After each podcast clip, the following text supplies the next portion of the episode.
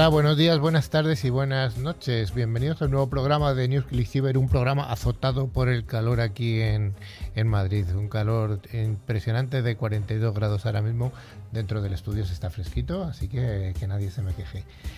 Eh, recordamos que es un programa dedicado a la ciberseguridad y a la tecnología en el que ofrecemos distintos puntos de vista, pero siempre desde un punto de vista, valga la redundancia, bastante profesional. En el equipo del profesional tenemos representados de CISOs, fabricantes, hackers, integradores, consultores y además, como siempre decimos, nunca nos olvidamos del sistema educativo.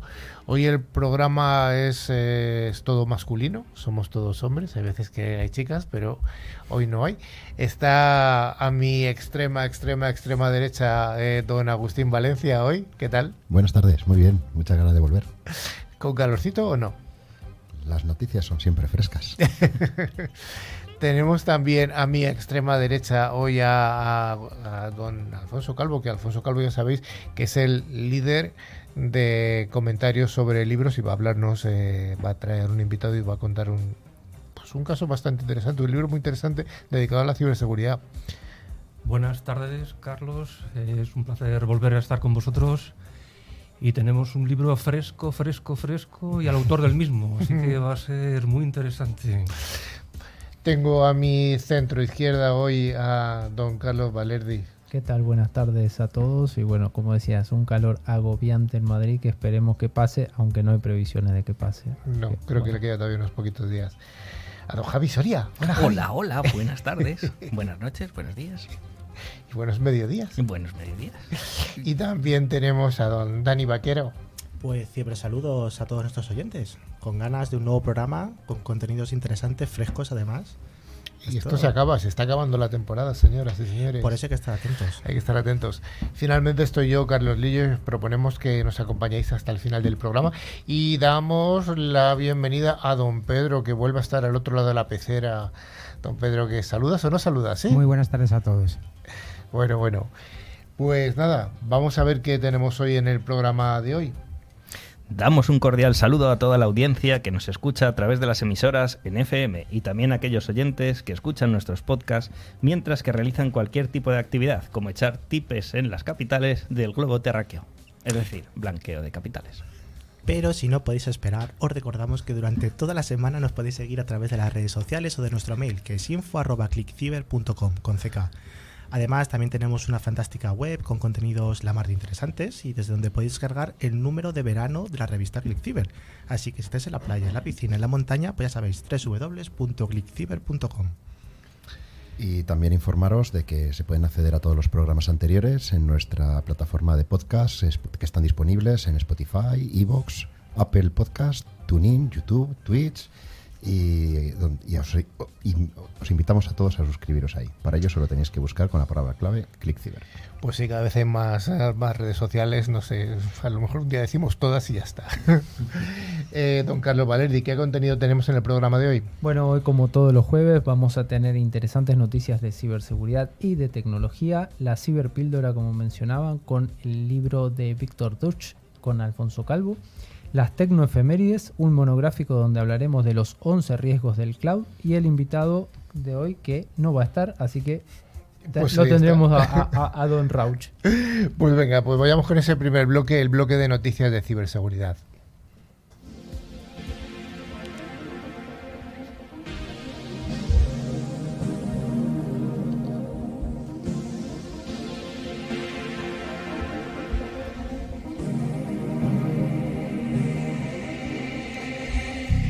Pues como todas las semanas damos las gracias a Netscope, solución tecnológica que protege los entornos cloud, por traernos esta sección de noticias. Y la primera de ellas nos habla de que la NASA ha revelado las primeras imágenes del telescopio web de un universo que antes nunca había sido visto.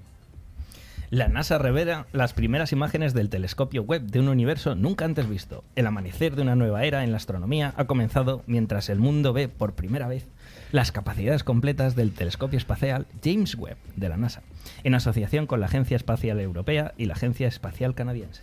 El conjunto completo de las primeras imágenes a todo color y los datos espectroscópicos del telescopio que descubren un conjunto de características cósmicas que habían sido esquivas hasta ahora fueron publicados el martes y están disponibles en nasa.gov barra web first image. Para First- los que lo quieran. First Image o First, First Date? first image. Ah. First Days no, esa es otra cosa.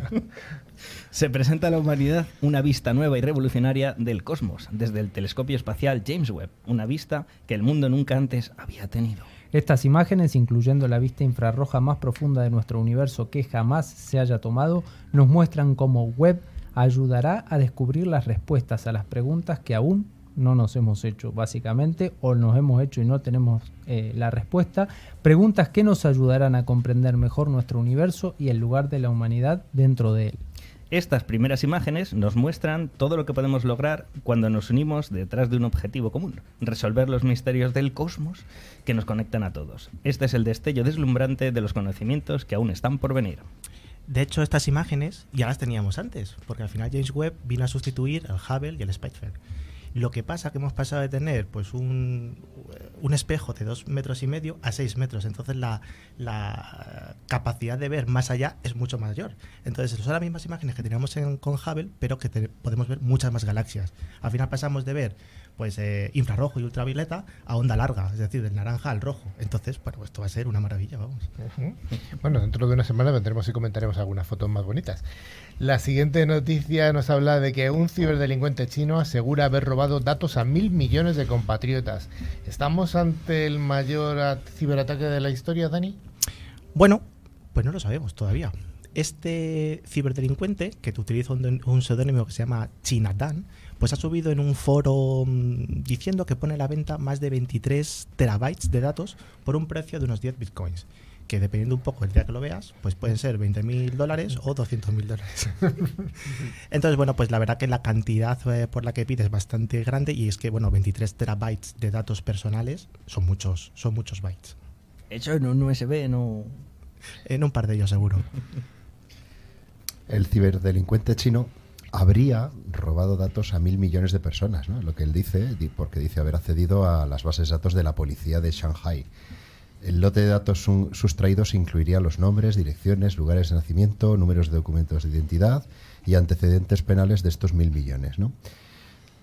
Ni la policía de Shanghai ni la administración del ciberespacio de China han hecho ningún comunicado oficial sobre el incidente. Vamos, ni lo van a hacer.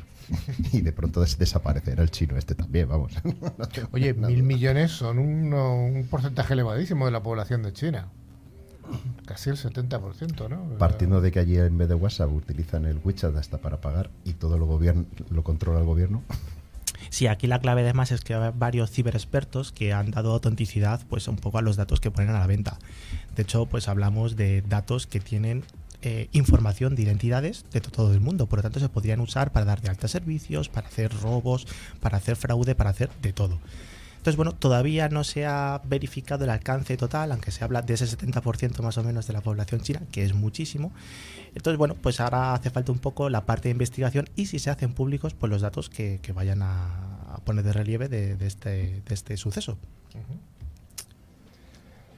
Al principio todo el mundo hablaba que habrá pasado, etcétera, y al final el gobierno lo que va a hacer es, lo que ha hecho es acallar toda la, la discusión porque puede afectar a la imagen del país. Entonces a- se comenta que han bloqueado la búsqueda de palabras como hackeo en Shanghai.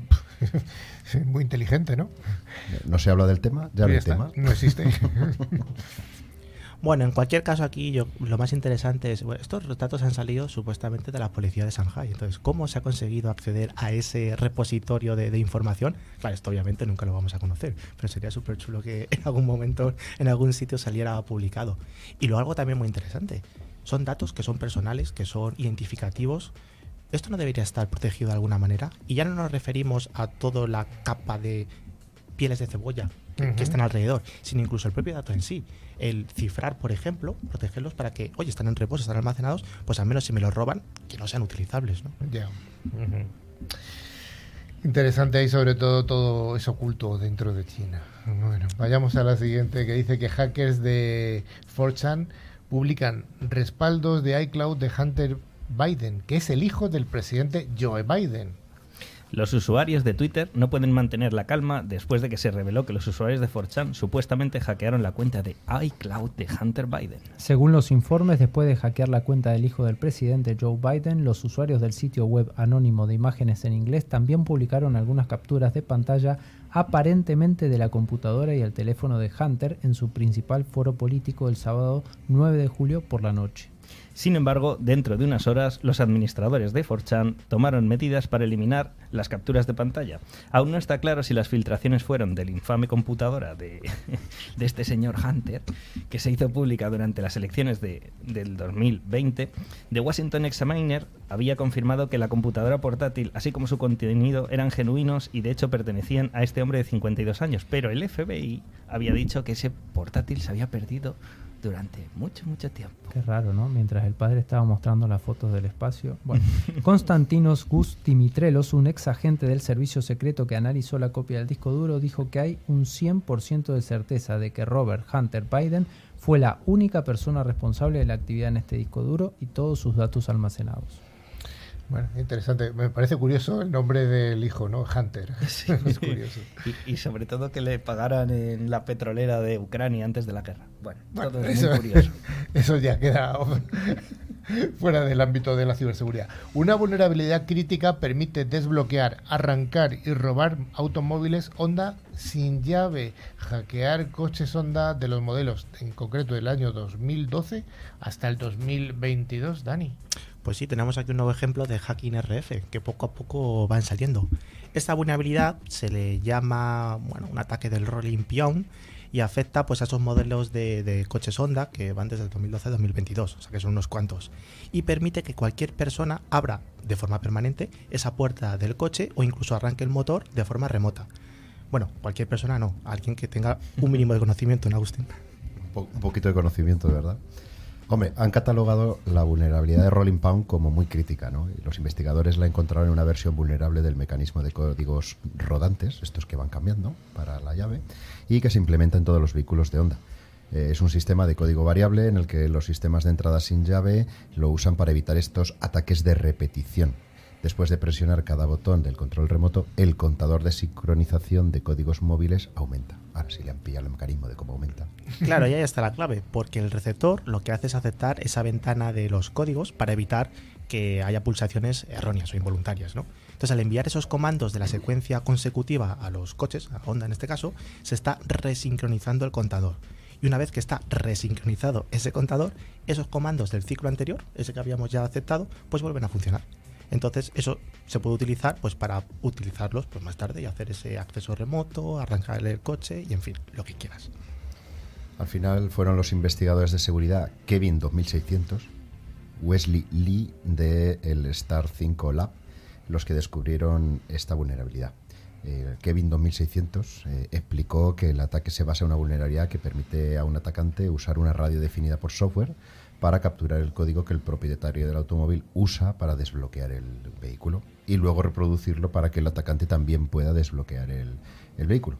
En algunos casos el, ataca, el ataque se puede realizar desde una distancia de hasta eh, 30 metros, lo cual ya hace pensar en lo que dice Dani de, de tener en cuenta el hacking RF. Sí, sí. Oye, Dani, por un poco para asustar a nuestros eh, oyentes, ¿qué modelos son los que se ven afectados potencialmente por esta vulnerabilidad? Bueno, los modelos de Honda, que son los que se han, con los que se han hecho las pruebas, pues tenemos de todo tipo. Está el Honda Civic, quien no conoce el Honda Civic, el Fit, el Breeze, el Inspire, el Odyssey, el XRV, el CRV. Hay muchos. Y estos son solamente los modelos con los que se han hecho pruebas, pero no se descarta que esta problemática esté en otras marcas con otros modelos. Entonces, bueno, pues los investigadores seguirán trabajando y publicarán pues nuevos hallazgos cuando los tengan listos.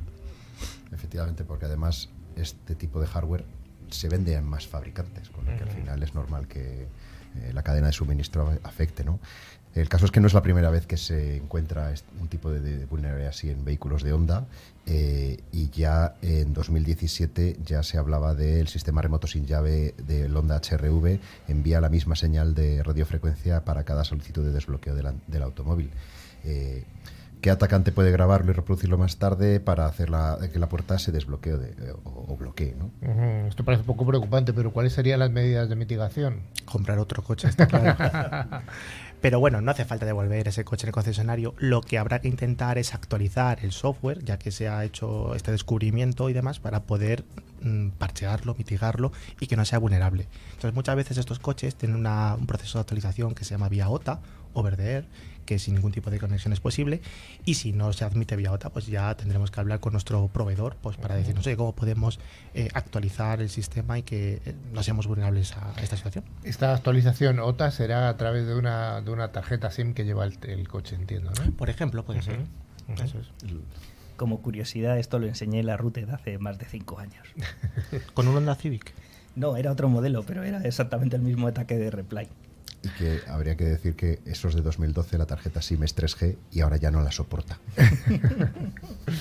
Bueno, vamos con alguna noticia de nuestros amigos rusos, ya que Lituania ha sufrido un ciberataque tras bloquearse el suministro de materias primas a Rusia. Oh, el pasado 29 de junio, el jefe de defensa del país comunicaba a los medios que el país está enfrentando una ole- oleada gigante de ciberataques. Todo esto una semana después de que se empezaran los bloqueos comerciales sobre Rusia.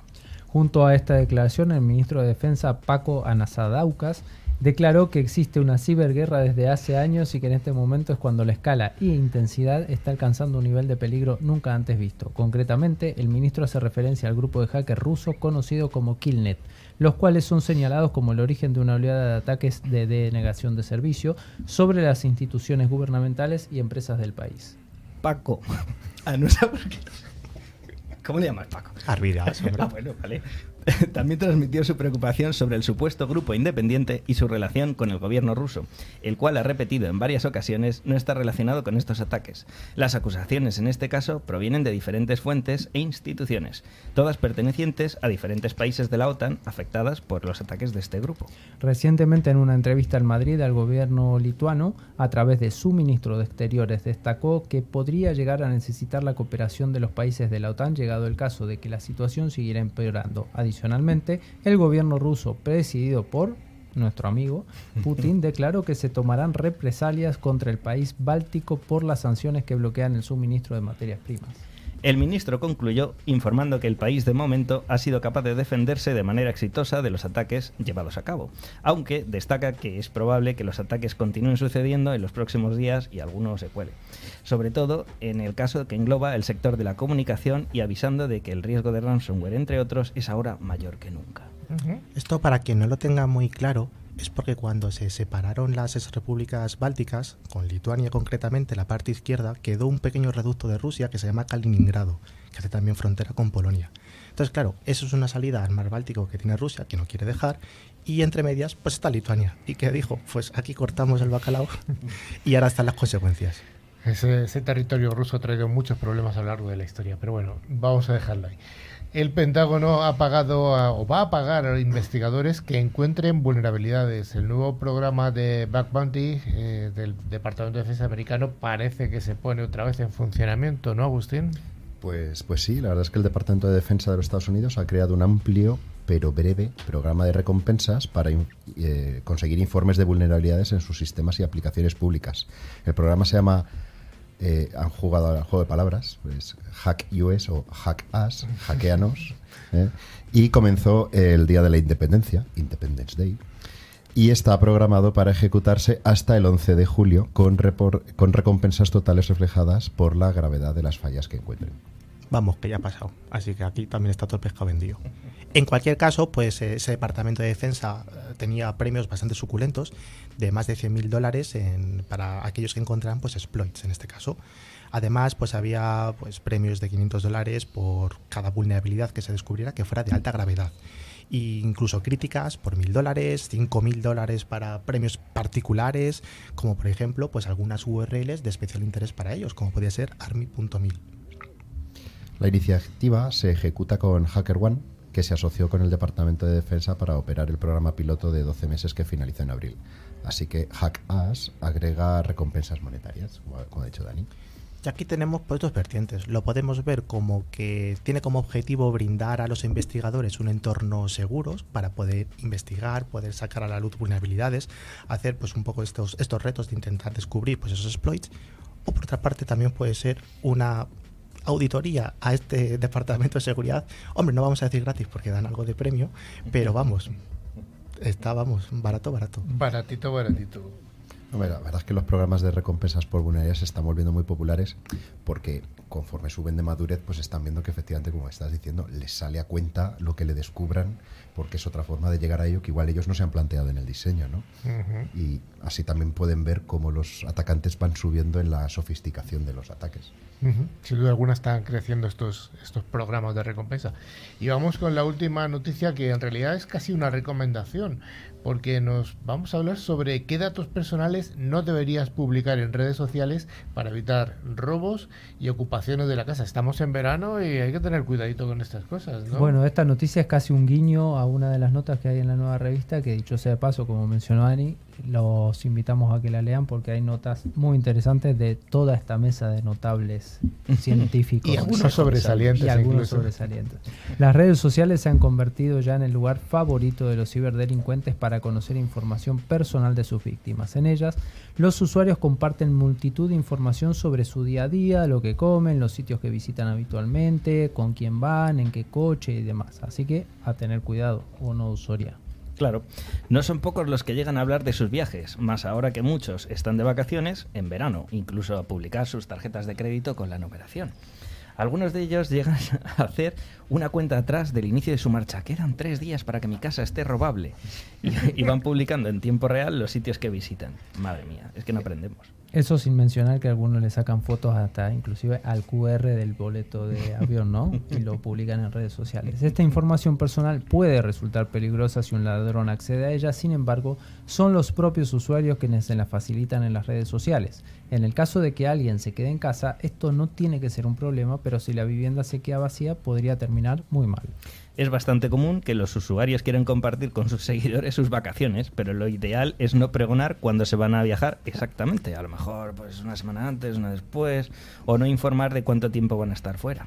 Otra recomendación es compartir las fotografías que se han realizado del viaje después de regresar del mismo. De este modo, los usuarios pueden compartir las imágenes con sus seguidores estando ya en casa para evitar que alguien se cuele en ella.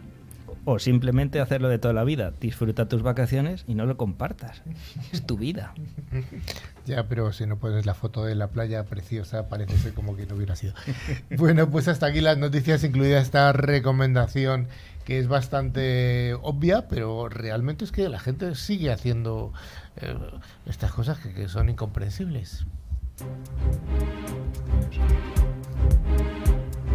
La ciberseguridad es uno de los sectores más pujantes de las tecnologías de la información. Si te interesa estar al día de los ciberataques y de cómo defendernos, escucha cada semana a Carlos Lillo y su equipo de expertos en NewsClick Ciber.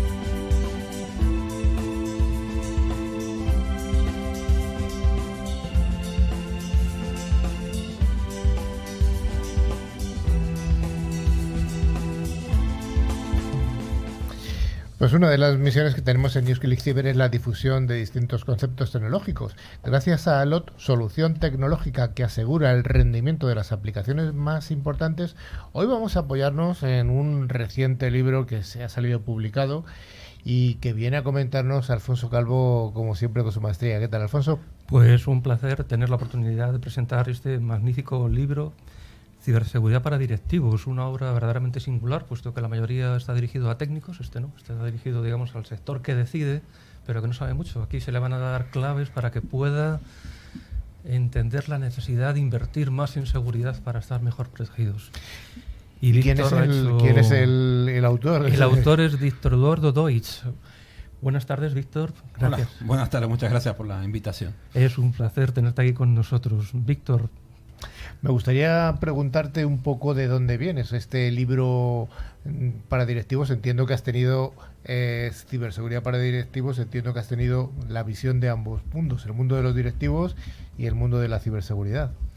Sí, esto es un poco lo, poco lo que decía Alfonso. hay mucha, mucho texto en el, eh, eh, del ámbito de ciberseguridad dirigido a los CISOs, a los técnicos, a la gente que se dedica profesionalmente al mundo de la seguridad.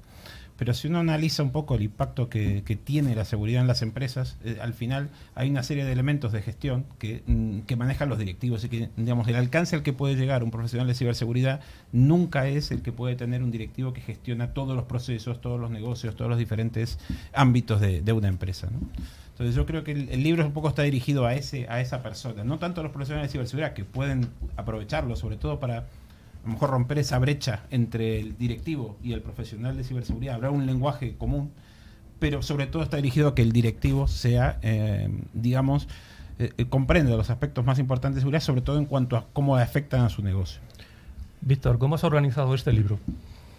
Pues este libro está organizado en tres partes. Una primera parte que se refiere un poco a los riesgos, es decir, busca que un, que un directivo puede identificar los riesgos que, que tiene una organización desde el punto de vista de ciberseguridad. Eh, así como un directivo está muy bien entrenado para identificar los riesgos financieros o los riesgos de seguridad física, que por, por, formación, por sentido común sabe manejar, la idea es que tenga una serie de herramientas que le permiten identificar los mismos riesgos desde el punto de vista de, de la ciberseguridad.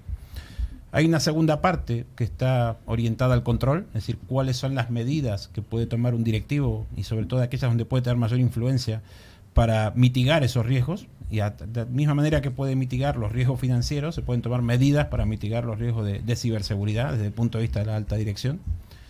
Y luego hay una tercera parte que está orientada a la eficiencia, es decir, no solo hay que, mm, digamos, identificar los riesgos, controlarlos, sino hay que hacerlo de una forma eficiente, de una manera que se, se aprovechen bien los recursos que tiene cada empresa. Y eso varía según cada organización. Es diferente en una pyme que en una gran empresa. Entonces, en función de eso, eh, bueno, hay que tratar de ser eficientes y emplear los recursos que realmente son necesarios para controlar esos riesgos. Riesgos, control y eficiencia, tres pilares fundamentales. Vamos a centrarnos en un ejemplo de cada uno de ellos, Víctor. Por ejemplo, en el caso de los riesgos, ¿cuál es el más habitual que suele aparecer en las empresas? Pues al final el riesgo más eh, importante en, en, ciberseguridad no suele tener que ver con los sistemas, sino con las personas. ¿no? Una de las cosas que, que destaco en el libro, y hay estadísticas muy contundentes al respecto, es que la mayoría de los ataques muy exitosos o que causan más daño a las empresas son provocados por personas dentro de las organizaciones que colaboran con los atacantes. ¿no? Es decir, es mucho más fácil producir un ataque dañino cuando uno tiene información, lo que se llama un insider, una persona dentro que da información al atacante y le permite romper más fácilmente las barreras de seguridad que puede tener la empresa. Es, es eh, digamos, el, el, hacker solitario que ataca el sistema con eh, mínima información y que encuentra, bueno, existe, pero no es el, el, grueso de los casos. El grueso de los casos ocurre cuando hay connivencia entre alguna persona dentro de la empresa y gente desde fuera que está eh, accediendo a esa información. ¿no? Yo creo que es el riesgo más importante y también es uno de los que un directivo tiene más influencia para, para gestionar de alguna manera. ¿no? Yo doy el ejemplo en el libro del proyecto Manhattan. El proyecto Manhattan era un modelo del punto de vista de cómo gestionar la seguridad de la información. No había sistemas informáticos como los conocemos ahora, pero la información sensible era la misma, ¿no? Y era la más sensible del mundo, era cómo construir una bomba atómica. Con lo cual los sistemas de clasificación de información, de acceso a información, eran los más sofisticados que podía haber en esa época. Y sin embargo, fracasaron. Es decir, todo el, andamiaje de cómo construir una bomba atómica se filtró completamente a los rusos eh, en ese momento, a la Unión Soviética, y eso fue por problema de personas. Es decir, al final hubo gente dentro que por una cuestión moral o una cuestión ideológica terminó filtrando esa información y los, todas las medidas que tomaron los eh, militares para evitar que eso ocurriera fracasaron. No lograron, eh, digamos, controlar ese aspecto moral, ese aspecto ideológico, que, que al final fue lo que hizo fracasar la seguridad del proyecto.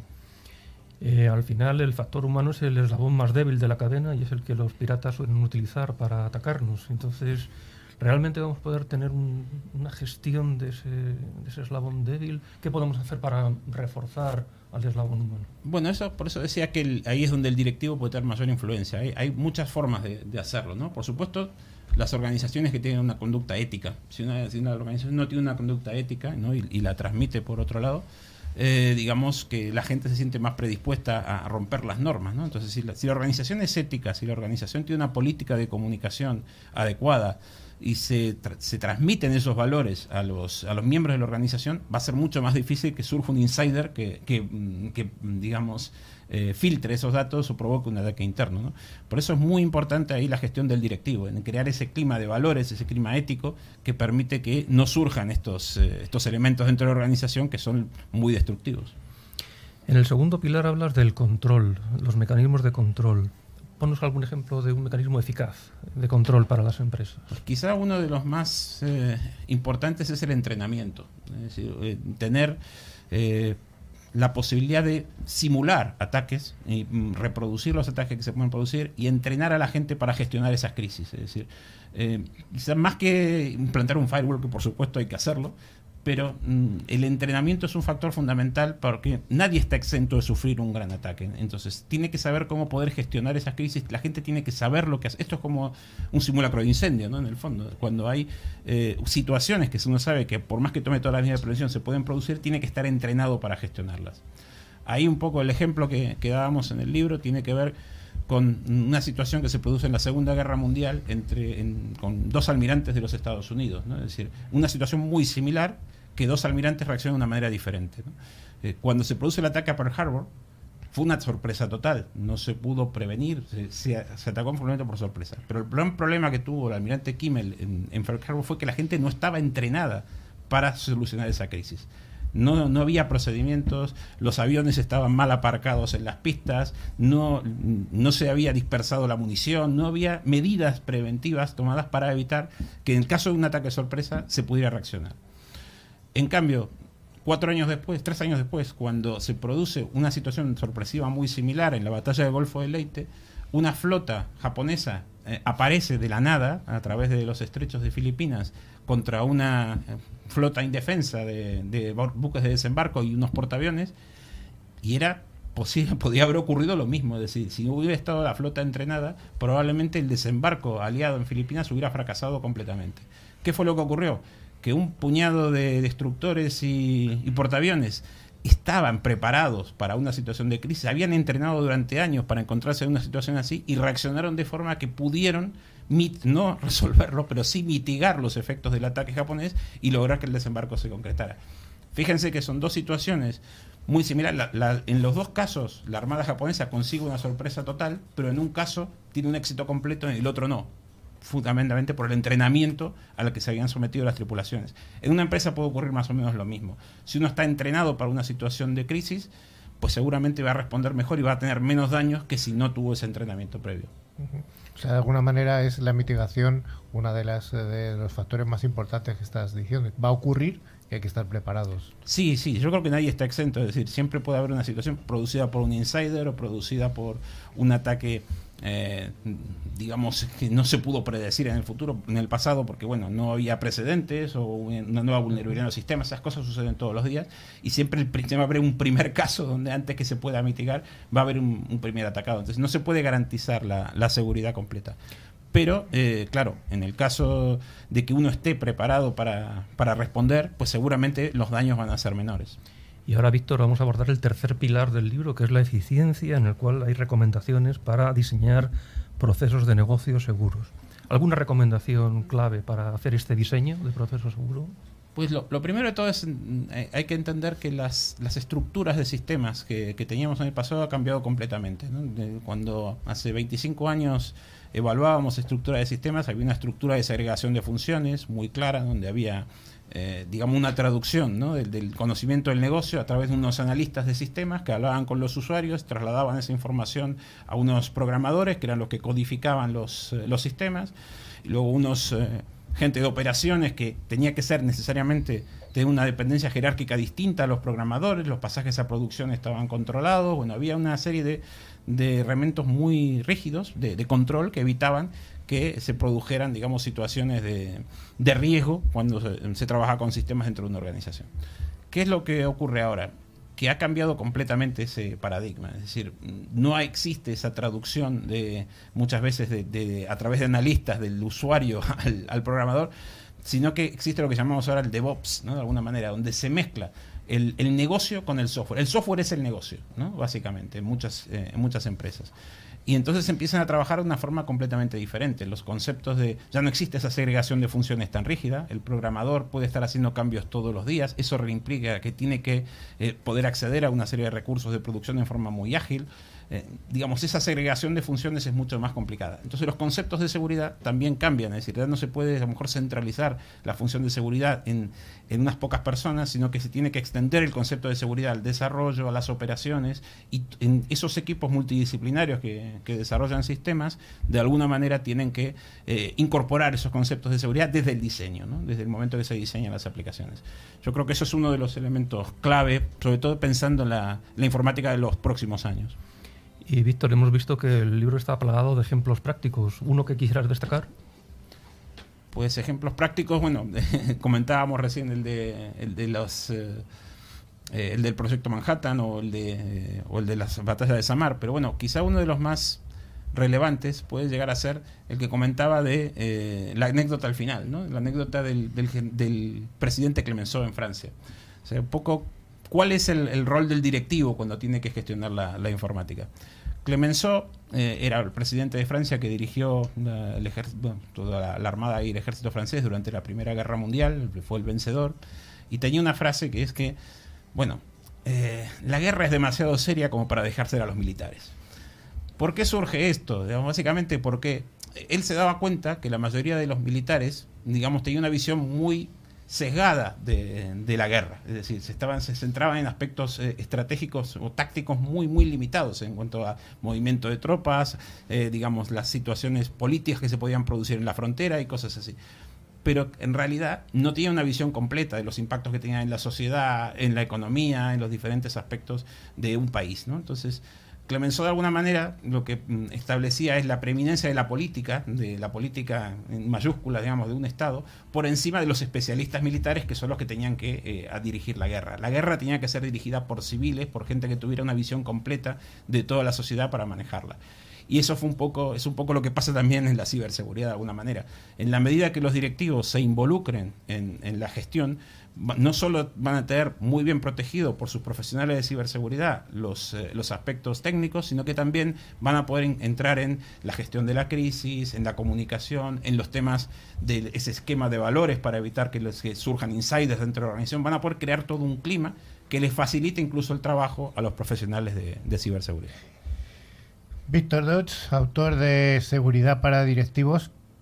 Espero y deseo que tu libro sea muy leído por los directivos. Yo creo que todos los que estamos en esta mesa estamos convencidos de que deben leerlo o deben ser muy conscientes de todo lo que representa la ciberseguridad, porque desde luego es algo que estamos muy cansados de decirlo en el programa, que la ciberseguridad protege el activo prácticamente más importante de una organización, que son los datos, que es el petróleo que decimos de este siglo.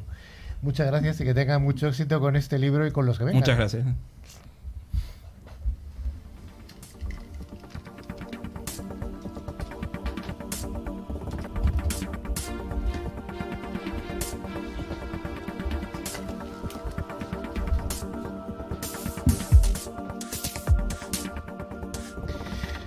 Pues vamos con esas tecnoefemérides que nos gustan tanto, esas, esas noticias curiosas de qué pasó una semana como esta hace varios años. Y bueno, pues, ¿qué podemos contar, por ejemplo, del 8 de julio del año 2013, don Carlos Valerdi? Bueno, fecha importante, ¿no? Porque Yahoo cierra Altavista. Para los más jóvenes dirán que será Altavista, claro, pues todos conocen a Google. Bueno, Altavista fue el, uno de los primeros buscadores que hubo en Internet, de los motores de búsqueda, que para los que lo hemos utilizado, eh, se utilizaba generalmente en el buscador Netscape, el Netscape Navigator, y se buscaba en Altavista. Así que bueno, Yahoo lo cerró en el 2013. Altavista.box.sk. Dani, ¿y el 7 de julio del año 71 que nos encontramos? Bueno, yo creo que Carlos estaría muy contento porque ese día nació Mark Andreessen, que fue pues el coautor de Netscape. También creó Mosaic, que era el primer navegador gráfico para Mac, pero bueno, Netscape para los, los abuelitos del lugar estaba ahí. Y bueno, algunos años antes, en 1877, también nació la Bell Telephone Company, que también es conocida hoy en día como AT&T, por quién va a ser, pues con el amigo Alexander Graham Bell y Gardner Green. Eh, creando pues esta compañía. Además, bueno, pues empezó con las primeras patentes, entre ellos pues el teléfono, el teléfono que todos conocemos, que no es el teléfono móvil, es el de pared. Oye, don Javi Soria, ¿alguna efemérides más reciente? Bueno, reciente, reciente, sí. El 10 de julio de 2008, Apple inaugura su Apple Store y las primeras Oh. aplicaciones. Oh. Lo que pasa que hay otra noticia mejor, que justo en esa fecha, el señor Nikola Tesla es cuando nace, el padre de toda la tecnología. El padre de una parte importante de la tecnología, no de toda, ¿no? Bueno, eh, como hablamos de telecomunicaciones, sin él no Sí. existiría la telecomunicación, aunque muchos de los inventos, como por ejemplo la radio donde estamos, dicen que es de Marconi, fue de él. Efectivamente. Oye, eh, don Agustín, ¿alguna otra fecha que quieras destacar tú? Pues eh, bueno, en 2001, por ejemplo, se habla de la liberación del gusano informático Code Red y que fue, fue puesto en libertad un 13 de julio, ¿no? Puesto Y- en libertad, que eufemismo, ¿no? ¿Eh? Un eufemismo, puesto en libertad. Sí, igual salió de un laboratorio chino, ¿no?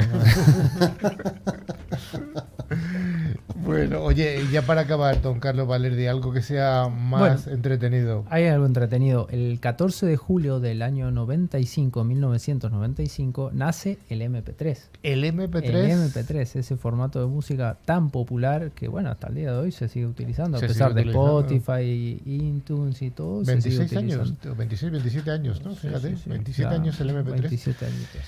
Bueno, pues hasta aquí estas efemérides y vamos con ese prometido monográfico.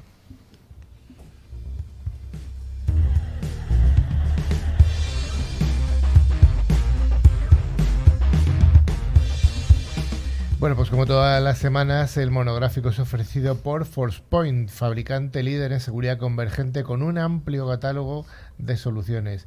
Y hoy vamos a hablar de las 11 principales amenazas a las eh, que tiene la seguridad en la nube. Los problemas de identidad y acceso encabezan la lista de preocupaciones de los profesionales de la informática según el informe de Top Threats del Cloud Computing and Cloud Security Alliance. La tendencia indica que los proveedores de servicio en la nube, los CSPs, están haciendo un cada vez un mejor trabajo para mantener su parte del modelo de responsabilidad compartida. Y este CSP es responsable de la protección de la infraestructura, mientras que el usuario de la nube está tiene que proteger los datos, las aplicaciones y el acceso a sus entornos en nube. Vamos a hablar de las 11 principales amenazas a la ciberseguridad en la nube que este Cloud Security Alliance ha identificado. Vamos a empezar primero por la primera, don Carlos Valerdi. Bueno, la- siempre se empieza por la primera. Bueno, a veces que no. En este caso vamos a hablar de lo que siempre hablamos, que es al final el usuario, ¿no? La capa 8, lo que decíamos, la, la parte más vulnerable de los sistemas, que es la gestión insuficiente de identidades, credenciales, accesos y claves. La preocupación por la identidad y el acceso es lo más importante para los profesionales de la ciberseguridad, según este informe de la CSA. El acceso encabeza la lista este año porque la protección de los datos empieza y termina en el acceso. El vicepresidente y analista principal de Forrester, Andras Ser, está de acuerdo. La identidad y el acceso en las plataformas de un CSP lo son todo. Si tienes las llaves del reino, no solo puedes entrar en él, sino reconfigurarlo. Una amenaza para la estabilidad operativa y la seguridad de cualquier eh, organización. Los atacantes ya no intentan entrar por fuerza bruta en las infraestructuras de la empresa, el- es lo que añade Hank Schless, el director de soluciones de seguridad de Lookout, un proveedor de servicio de phishing móvil. Vamos con el número 2, que va después del número 1, Javi Soria. Venga, el número 2. Interfaces y APIs inseguras. La mayor parte de las veces, programas en la nube, programas en Java o programas en cualquier tecnología, tienes muchísimos problemas a la hora de configurar esos sockets, esas medias comunicaciones, a la hora de autenticar esas aplicaciones. Es decir, cualquiera se conecta, no hay autorización, esto es una locura. Al final es una tarea muy difícil de gestión y la actividad maliciosa simplemente puede ser intentando conectarte. O sea, al final este tipo de cosas de programación están mal hechas. ¿Por qué? Por la velocidad, quiero esto para mañana, quiero esto para ayer, hago pruebas, tengo cosas que están en producción, cosas en desarrollo. ¡Ah, por Dios! Intentemos hacer que las cosas que están en la nube y programadas, a las cuales se puede conectar cualquiera, tengan autorización y tengan Y autenticación. además esto que dices de que esto lo quiero para allá o para ayer, es que además lo quiero para ayer y además a precio mm, irrisorio, con lo cual eh, aparece el outsourcing este que es tan La peligroso. contratación de la contratación, Mm. intentar aplicar métodos tradicionales a las cosas modernas, no utilizar Kanban, Scrum, cosas actuales. Bueno, no producen estas cosas. Don Agustín, la siguiente cuál sería? ¿Qué Me quieres destacar? bien que digas lo del Scrum, porque estoy harto de ver Scrum mal aplicado. O sea, es decir, al final, ¿cuál es el siguiente? La desconfiguración y el con- inadecuado control de cambios. Hay un sprint, hay que terminar una cosa, arreglo una, estropeo tres, oye, hay que arreglar rápido la otra. Y entonces me voy al que acabas de decir tú. Oye, que es que el socket se cierra todo el rato y tengo que estar autenticando y, y ahí corre prisa. Ah, pues déjalo abierto. Qué bueno. Y vamos más rápido. Luego, ¿quién se acuerda de, volver otra vez a la configuración inicial? Es un ejemplo muy sencillo de cosas del día a día, ¿no? Que eso pasa, que no Claro. estamos hablando de ciencia ficción. O de pronto, oye, por el portal y eh, por el frontend no, porque hay muchas autenticaciones, muchos tal. Conecta el backend. Exactamente, vamos más rápido. Luego, luego un chino se lleva mil millones de credenciales.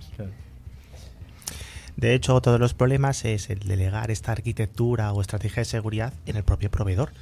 Al final es un error hacer esa delegación. Antes lo ha dicho muy bien Carlos, hay un modelo de responsabilidad compartida.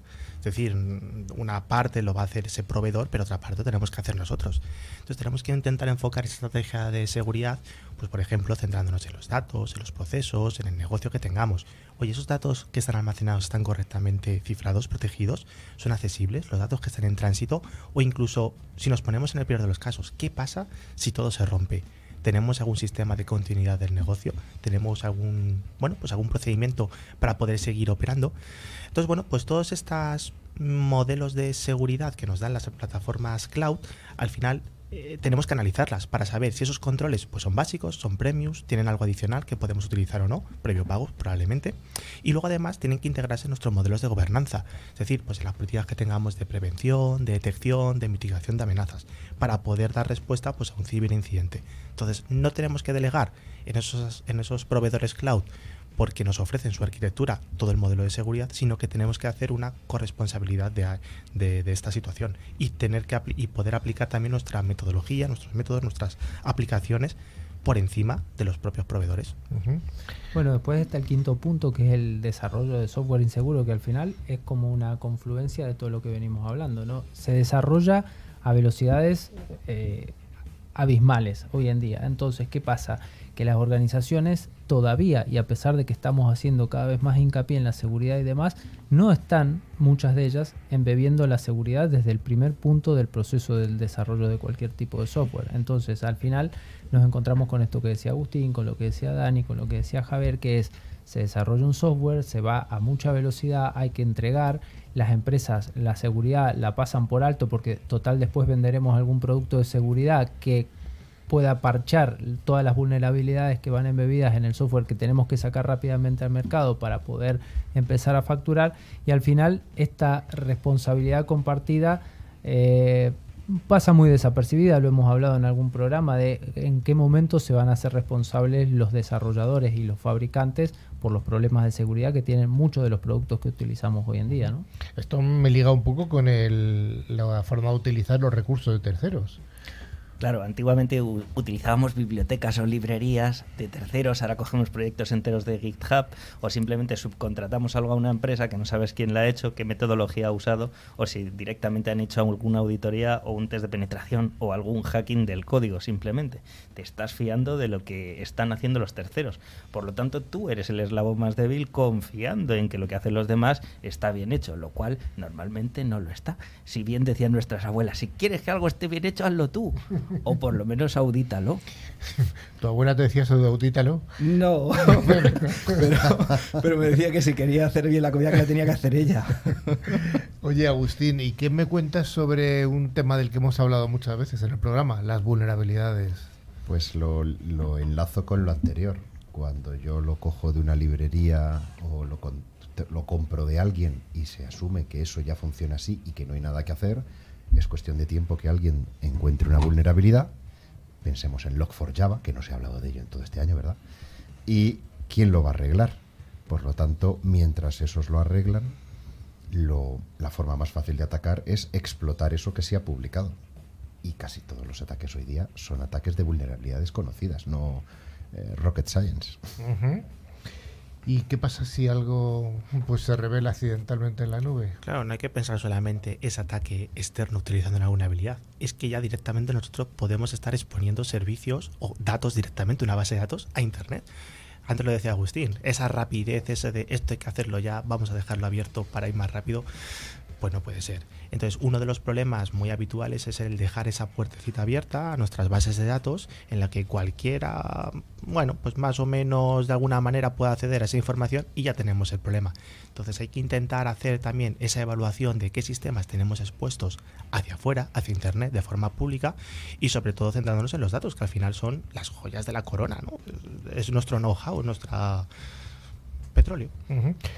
Oye, Javi, eh, ¿y ¿qué me cuentas? Ligado un poco con esto, la verdad es que yo veo el problema de configuraciones que no son correctas, configuraciones erróneas, cargas de trabajo que no están supervisadas. Hombre, al final, eh, al trabajar en la nube, muchas veces, aparte del código, tienes el problema de la infraestructura, mm, el problema de las Kubernetes, el problema de un montón de cosas en las cuales tú no gestionas esa postura de seguridad.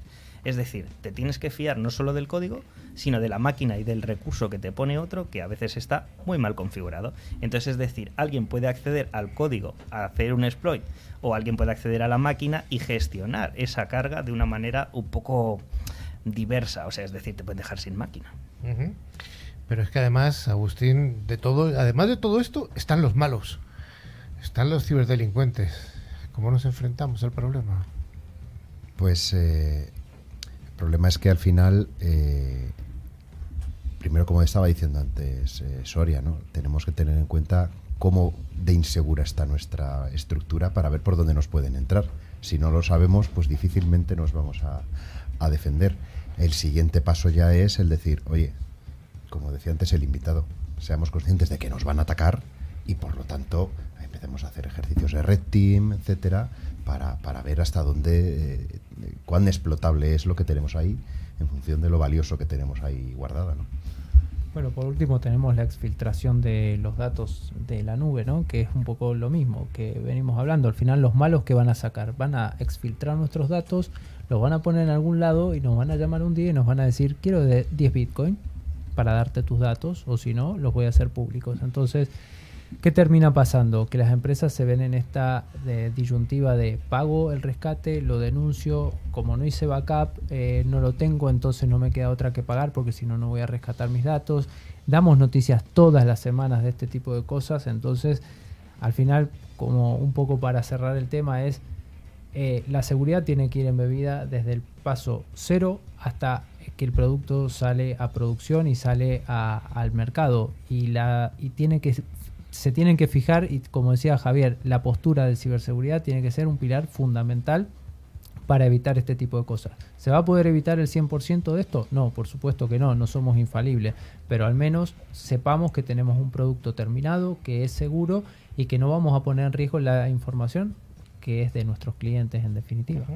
Hombre, de alguna manera este informe de la Cloud Security Alliance eh, final da una especie de unas pistas sobre cómo trabajar de forma razonablemente segura dentro de la nube, pues nos dice al final que la nube en sí misma no es preocupante.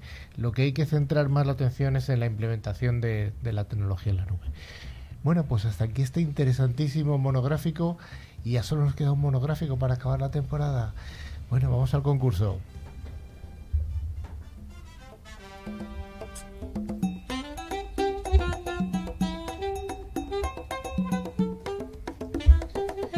Pues como cada semana ya solo queda esta semana y la que viene, Tres Micro nos trae esta sección en la que nos facilita los premios, que son dos licencias de antivirus con calidad profesional válidas cada una para un año. El valor de cada licencia es de unos 50 euros, ahora mismo 50 dólares, y cada licencia de Tres Micro se puede instalar en tres dispositivos, que pueden ser Mac, PC, tablets o móviles. Eh, Agustín, ¿tenemos ganadores de la semana pasada? Pues sí, tenemos a Marisol López Asier de Sevilla y a Leonardo Méndez de Barcelona. Enhorabuena. Enhorabuena a los premiados. Y pregunta para la semana siguiente. ¿Tienes alguna así pensada, así que sea fácil, difícil? Pues mira, te la voy a decir yo. Venga. Hemos hablado de una noticia por la que Lituania está siendo afectada por ataques rusos. ¿Cómo se llama la región rusa a la que Lituania está haciendo algo y por la que está recibiendo esos ataques? Me parece una buena Atención. pregunta. Me parece una buena pregunta. Esos oyentes que hayan estado atentos a nuestras cibernoticias, seguro que las saben. Y si no, que busquen en Google, que está todo escrito. Bueno, pues ya sí que sí que sí, que estamos llegando hasta el final del programa. Bueno, pero antes de despedirnos, les recordamos que pueden ponerse en contacto con nosotros a, a través de nuestro email info.clickciber.com para participar del torneo del concurso, también hacerlo a través de este mismo correo electrónico. O a través de nuestra web, ClickCiber, se puede acceder a nuestra revista digital, ver las fotos y otros contenidos de interés, como a Carlos Lillo en bañador. Por ejemplo. Y si queréis volver a escuchar este programa, estamos en la plataforma de podcasting y además os recomendamos el libro que hemos hablado hoy, Seguridad para Directivos, muy interesante en todas las plataformas para que, bueno, le echéis un vistazo este verano que seguro que se os hace pues más fresquito, ¿no? Leyendo este tipo de cositas. Pues claro que sí. Pues ya finalmente nos despedimos de toda la audiencia que y recordamos, como tú decís, que nos tenéis ahí en la página web para leer todo, todo, todo, todo.